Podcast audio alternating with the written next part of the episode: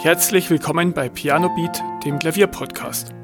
Ich bin Beat Köck und ich wünsche dir viel Spaß bei der heutigen Folge.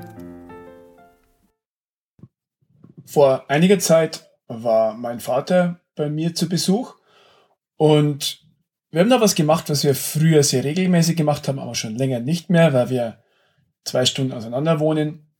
Wir haben vierhändig Klavier gespielt. Er hat extra auch Noten von sich mitgenommen und dann haben wir uns ans Klavier gesetzt und vierhändig gespielt, wie in ja, guten alten Zeiten, wollte ich schon fast sagen. Aber das haben wir ähm, in meiner Jugend sehr häufig gemacht. Und es hat mir wieder richtig gut gefallen. Und ich habe wieder gemerkt, welche Vorteile das vierhändige Spielen bietet. Und wie schön das auch ist. Und in der heutigen Folge möchte ich dir ein bisschen ähm, dich dazu animieren, dass du es auch ausprobierst und welche Vorteile dir das vierhändige Klavierspielen bringen kann. Nochmal zur Klarheit. Und zwar, wenn ich von vierhändig Klavierspielen rede, dann meine ich, zwei Leute sitzen an einem Klavier.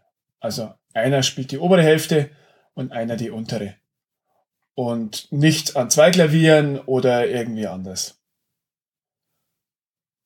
Zum Hintergrund.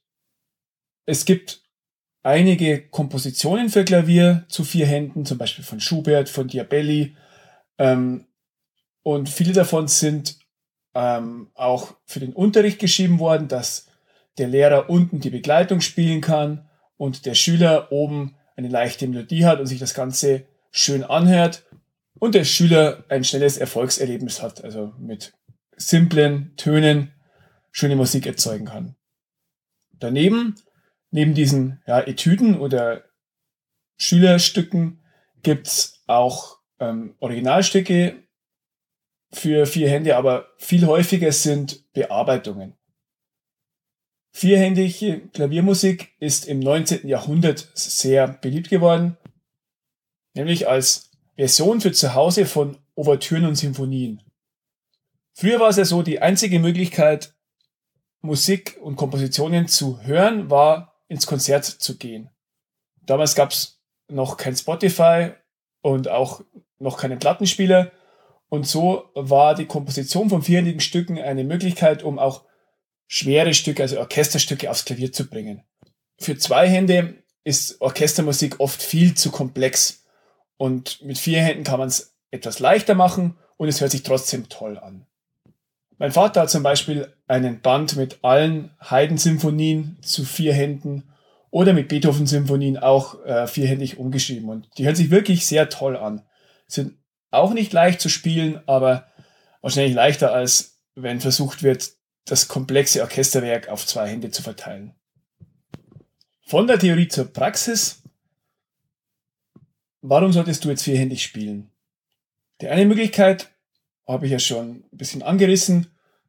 Und zwar beim Lehrer-Schüler-Verhältnis, wenn ähm, einer noch nicht so weit ist, aber trotzdem irgendwie schön klingende Musik spielen will, da gibt es da recht schöne Kompositionen, wo der Lehrer ähm, eine schwierigere Begleitung hat und der Schüler eine sehr einfache Melodie.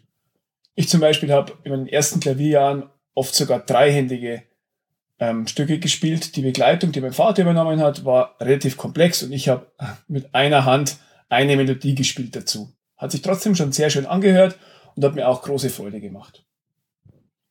Dann verbessert es dein Blattspiel.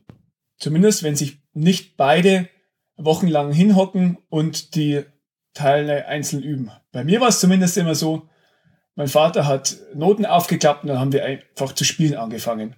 Und am Anfang war ich wirklich, oder ich war lange ein miserabler Blattspieler und habe mich 50 Mal verspielt in einer Zeile.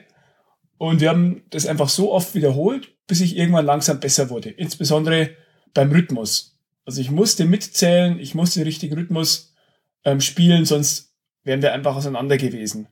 Das ist wie wenn du im Orchester spielst, musst du auch ähm, gut mitzählen, sonst fällt das ganze Orchester auseinander. Und wenn du vierhändig Klavier spielst, ist das eine Art Mini-Orchester. Also du lernst sehr gut vom Blatt spielen. Ich würde sogar sagen, das vierhändige Spiel ist einer der größten Gründe, warum ich mittlerweile ein ganz passabler Blattspieler geworden bin. Dann macht es natürlich auch Spaß, gemeinsam zu musizieren. Beim Klavier ist wahrscheinlich die häufigste Möglichkeit, um gemeinsam zu musizieren, wenn du ein anderes Instrument oder eine Sängerin oder einen Sänger begleitest. Du kannst aber auch einen anderen Pianisten begleiten, und zwar beim vierhändigen Spielen. Und das ist wirklich ein schönes gemeinschaftliches Erlebnis, insbesondere weil man sehr eng beieinander am Klavier sitzt und miteinander auf einer Tastatur rumarbeitet. Man muss sich aufeinander einstellen, ein gemeinsames Tempo finden, auch die Lautstärke muss stimmig sein. Wenn die Begleitung viel lauter ist als die Melodie, hört sich nicht gut an und auch wenn die Dynamik nicht ganz passt, wenn der eine früher anfängt, lauter zu spielen als der andere. Das sind alles Punkte, die schön abgestimmt werden müssen, damit es gut klingt. Was du auch beim vierhändigen Spielen lernst und was manchmal sehr praktisch sein kann, ist in zwei gleichen Schlüsseln zu lesen.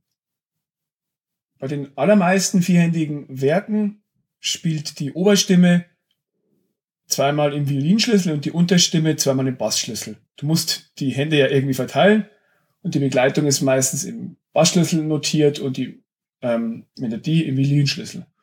Und es ist äh, wirklich ungewohnt, mit der linken Hand den Violinschlüssel zu spielen und mit der rechten Hand den Bassschlüssel. Wenn du es nicht glaubst, probier es mal aus, such dir ein Stück raus.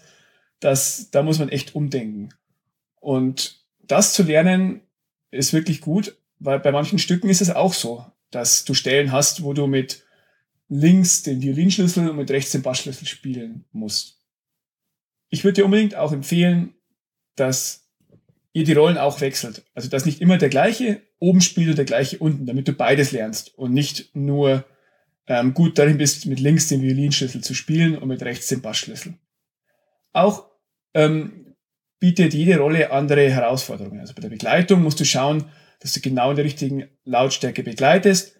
Wenn du die Melodiestimme spielst, dann musst du schauen, dass die Melodie schön vorgetragen wird, dass ähm, du die schön gestaltest und dass das auch zur Begleitung passt.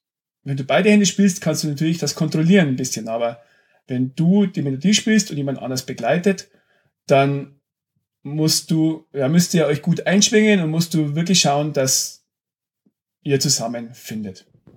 Und der letzte Vorteil, du lernst ganz neue Literatur kennen. Es gibt wirklich sehr schöne Stücke für Klavier zu vier Händen. Es gibt ähm, ja, von leicht bis sehr, sehr schwierig.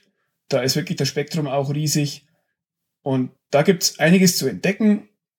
Schau ruhig mal rein ähm, zum Notenhändler deines Vertrauens oder online, ob du und bestell dir ein, zwei Bände mit, ja, fangen wir vielleicht mal mit leichter Musik an und wenn du Gefallen findest, kannst du dir immer mehr zulegen und die wirklich tolle vierhändige Klavierliteratur entdecken.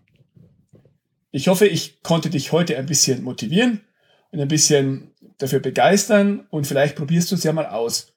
Natürlich brauchst du da jemand, der mit dir vierhändig spielt und äh, ihr müsst euch dann verabreden, aber lass es dir gesagt sein, es lohnt sich. Wenn du es ausprobierst, schreib mir gerne mal von deinen Erfahrungen. Oder auch, wenn du es schon regelmäßig machst, warum du das machst und ähm, was dir daran am besten gefällt. Ansonsten hören wir uns wieder nächste Woche. Vielen Dank, dass du zugehört hast.